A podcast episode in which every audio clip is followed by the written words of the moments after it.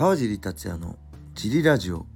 はい皆さんどうもです。茨城県つくば市並木ショッピングセンターにある初めての人のための格闘技フィットネスジムファイトボックスフィットネス代表川尻がお送りします。ファイトボックスフィットネスでは茨城県つくば市周辺で格闘技で楽しく運動した方を募集しています。体験もできるのでホームページからお問い合わせをお待ちしてます。はいそんなわけで今日も始まりました。よろしくお願いします。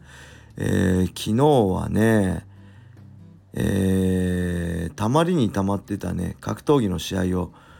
見ましたね。えー、まず日曜日、先週日曜日に開催されたベラトールでのバンタム級グランプリのね、2試合、マゴメド・マゴメドフだったり、タオ・バルゾラ、あとイーゴ対サバテーロだったり、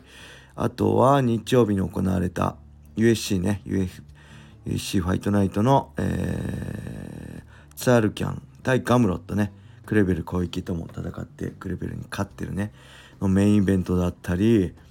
えー、セミでね、えー、シラモノフシャフカとシラモノフが16連勝16勝0敗無敗です。そして他にももう一人いましたね。ウマル・ヌルマゴメドフも15勝0敗で無敗なんですよ。なんか今まで僕のイメージは無敗ってほんと限られた人間だけなイメージなんですけど USC ね意外といるんですよね。そういう無敗のやつらがたくさん集まってその中で生き残ったやつはチャンピオンになるっていうね恐ろしい場所なんですよね。その前の週のね、えー、あれも見てましたね、えー、カルビン・ケーター。でしたっけ？カルビン・ケーターとえっ、ー、とちょっと待ってください。誰だっけな？エメットね。エメット。見たり、えー、見見ました。えー、っと、そこでも、あ、これ無敗じゃないですね。イスマグロフ、イスイスマグロフ対、えー、クタテラーゼとかね、やっぱ、こう面白いんですけど、USC 見てるとね、めちゃくちゃ面白いし、えー、まあ、ナンバーシリーズ以外はね、USC ファイトパススタンダードプラン1200円ぐらいで見れるってお得なんです。めちゃくちゃコスパいいんですけど、毎週あるんですよね。毎週あるんですよ。週1ペースでやってるからねもう全部追いきれないんですよね。それでもジムの USC 好きの子はね毎週見てるみたいでね、えー、ベナムのね USC の T シャツもなんかまとめ買いしたみたいで練習の時来て来てくれてねそれをいつも見るの楽しみなんですけどちょっとね全ては追い切れないけどやっぱ面白いですね。はい。あとはえー、あとねジリラジオ出張ジリラジオね毎週月曜日9時から放送される。それの収録をしてました。はい。ため撮り5本撮りしましたね。はい。そんな感じの月曜日で。レターも行ってみましょう。えー、川地さんお疲れ様です。ラジオネームウォーターポーです。最近日本の MMA ファイターが海外トレーニングに行くことが増えているように感じます。そこでふと思い出したのですが昔マッハさんが試合前にアメリカのシアトルによく行っていたような記憶があります。マッハさんは英語が話せたのでしょうか？話せなくても一人でどこまででも突き進んでいってしまう感がありますが笑い、えー、あの方は天才ですよね。そんな天才を師匠に持つ川地さんが羨ましい。マッハさんに質問してくださいって言われてしまいそうですが何かエピソードよろしくお願いいたします。はいありがとうございます。マッハ好きですね。ウォーターポーさんね、えー、そう最近朝倉ね甲斐選手ミクル選手あと武田浩二選手なんかもね結構海外今みんな行ってますね。はい。でマハさんが言ってたのはちょうどプライド武士道の頃ね。マハさん結構ね日本にいるとこう遊んじゃって結構食べちゃってどんどん太っちゃってものすごい大きくなってたんで、え、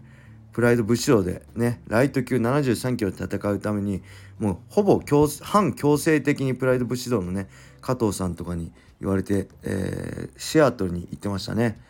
はい。あのマット・ヒュームのジムですね、はい、デメトリアス・ジョンソンとかねいるそこに行ってましたで行くとねやっぱしっかり練習するのがねあのー、体絞れてましたね。腹筋も割れてたし普段履いてる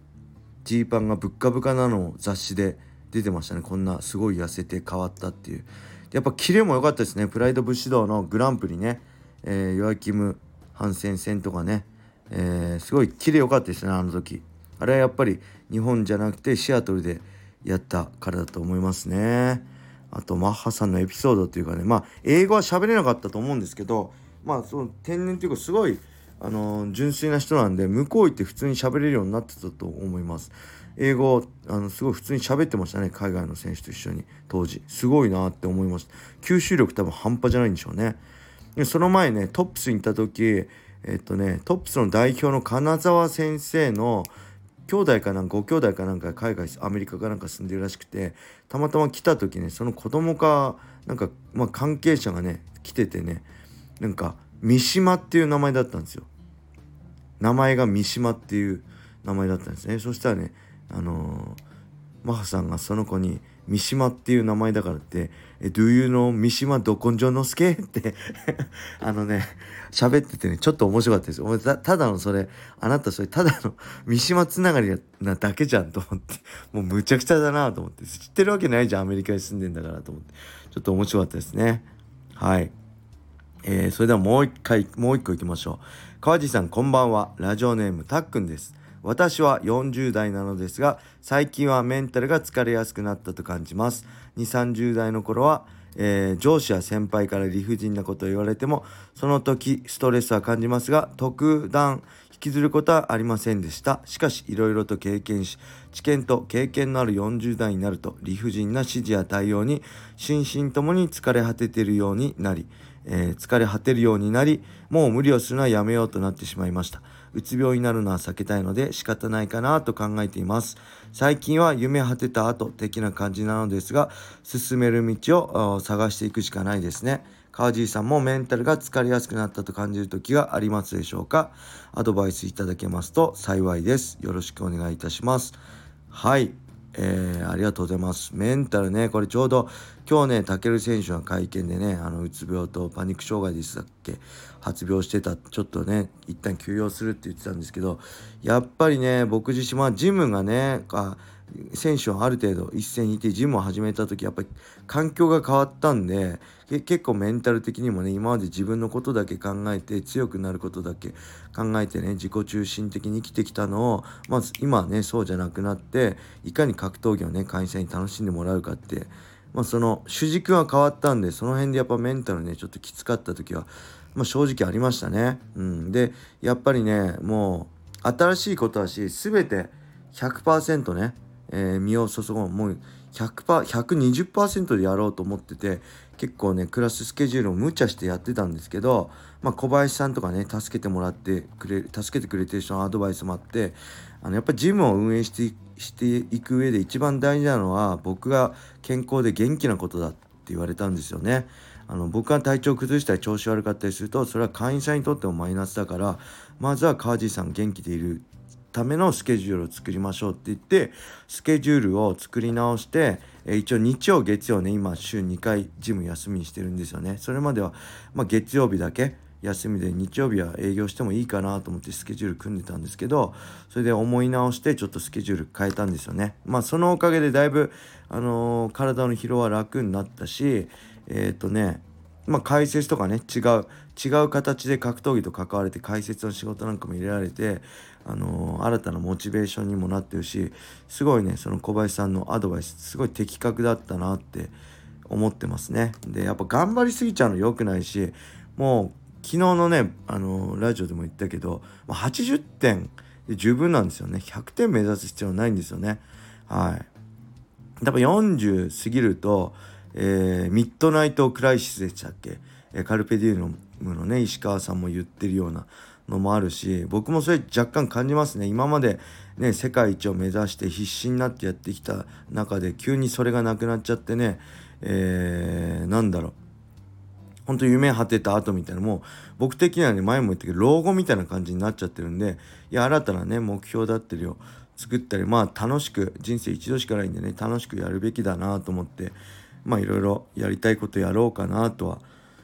思ってますね。あとはね、まあ、男性の更年期障害とかもあるらしいんで、えー、もうそれも全部、ね、石川さんの受け入りなんですけどあのちょっとそういうのもね気にしつつ、えー、何でしたっけ？成長ホルモンとかね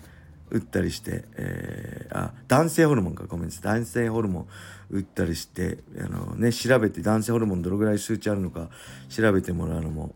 いいんじゃないでしょうかね、うん、僕もちょっとそれ興味あるんでやってみようかな。更年期障害とかやっぱ元気なかったようにはーって落ち込んだりすることは正直あるんであの疲れてる時とかね、えー、そういうのも含めてやっぱ年齢的なものもあるんで、まあ、そこは避けられないと思いつつもなるべくね、あの、元気でいたいんであんまり僕が今できることは頑張りすぎないことですね。ほどほどに、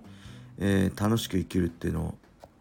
やってます。はい。そんな感じで、えー、ちょっとね僕のあのあれが参考になるかはちょっと謎なんですけど、えー、こういうレーターもねどしどしお待ちしてるんで40代ねいろいろ、えー、切り替わるところですよね。30代20代30代のようにこうこれからどんどん上がっていくぜっていうのもなくなるしね。どっちかっていうとこれから身体的にもね落ちていくことが多いと思うんで、まあ、その辺も含めてね、えー、これからもそういうのに少しでも穴があってまあやっていこうかなと思ってます。はい。そんな感じでレーターありがとうございました、えー、それではね今日はこれで終わりにしたいと思います。皆様良い一日を。またね